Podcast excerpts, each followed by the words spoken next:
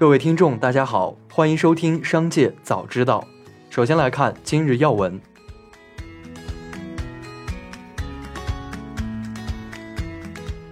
四川生育登记取消结婚限制、取消数量限制的消息在网上引起热议。有声音认为，该规定或实际上将婚姻与生育进行解绑。对此，四川省卫健委相关处室表示，办法中所说的生育登记，并非大众所认为的上户口。生育登记可以通过网上登记，主要是向群众宣传告知其有哪些权利义务，也是部门对群众基本情况的了解，跟上户口是不一样的。目前已有其他多省在开展。专家表示，取消结婚限制是顺应新形势的适应性调整，但并非鼓励非婚生育等情况。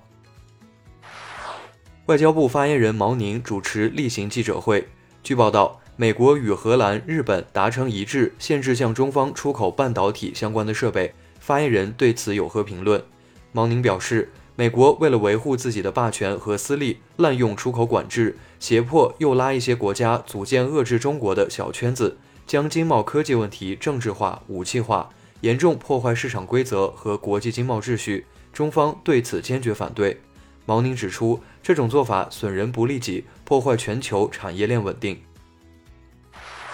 万德数据显示，二零二二年第四季度，公募基金管理人旗下基金产品的基金利润共计为七百二十八点六二亿元，拉长至全年，公募基金的亏损额缩至一点四六万亿元。在产品方面，仅三成基金产品的基金利润在二零二二年实现盈利，在为基民赚钱超过十亿元的产品中，货币型基金占比达百分之九十四。而在主动权益类基金中，受股市震荡影响，基金利润分化严重，首尾相差超过两百亿元。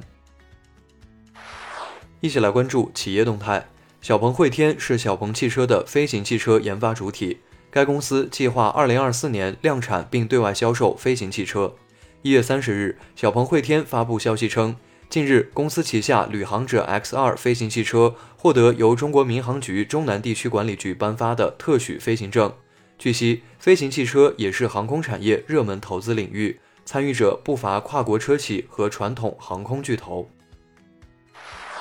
近日，多家航司发布业绩预亏公告，南方航空预计2022年净亏损303亿元到332亿元。中国国航预计二零二二年净亏损三百七十亿元到三百九十五亿元，中国东航预计二零二二年净亏损三百六十亿元至三百九十亿元，海航控股二零二二年预亏一百八十五亿元至二百二十亿元，上年同期净利四十七点二亿元。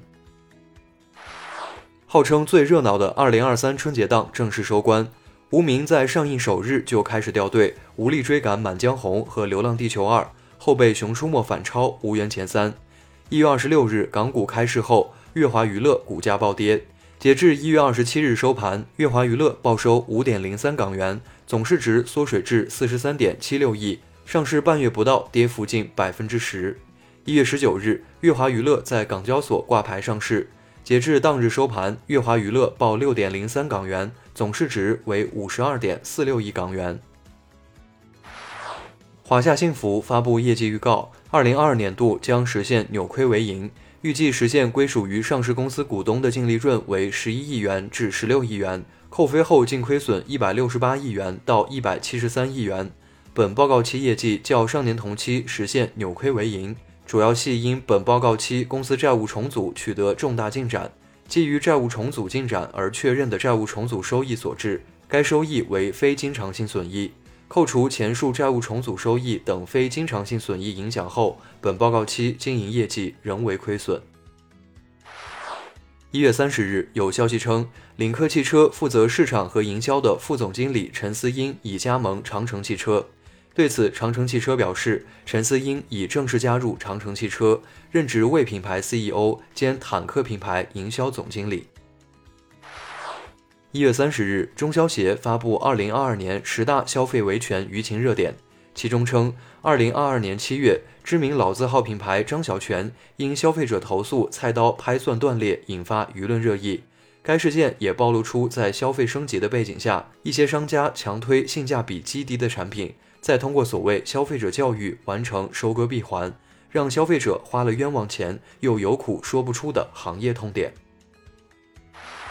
下面来关注产业发展动态。二零二二年十大纳税企业，中国烟草遥遥领先，纳税额达到了惊人的一点二万亿，以数十倍的差距独霸榜首。从榜单可以看出，纳税的主力军还是各大银行。工商银行纳税额一千多亿，而建设银行、中国农业银行、中国银行也都达到了六百亿左右。华为一千零一十亿，比去年多一百零七亿。阿里三百六十六亿，排名第九。正在陷入重组的风波之中的恒大集团，年纳税额居然达到了四百亿。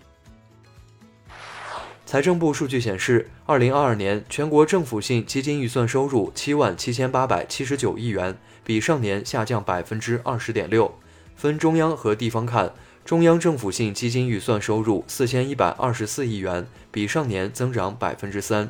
地方政府性基金预算本级收入七万三千七百五十五亿元，比上年下降百分之二十一点六。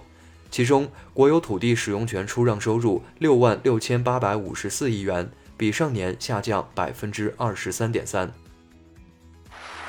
最后来把目光转向国际方面。近日，全球最大奢侈品集团 LVMH 集团公布二零二二年业绩报告，净利润增长百分之十七，达到一百四十一亿欧元，约合一千零四十亿元，相当于每天净赚二点八亿元。电话会议上，LVMH 集团首席执行官和首席财务官均表现出抵制美妆代购的决心。以上就是本次节目的全部内容，感谢您的收听，我们明天再会。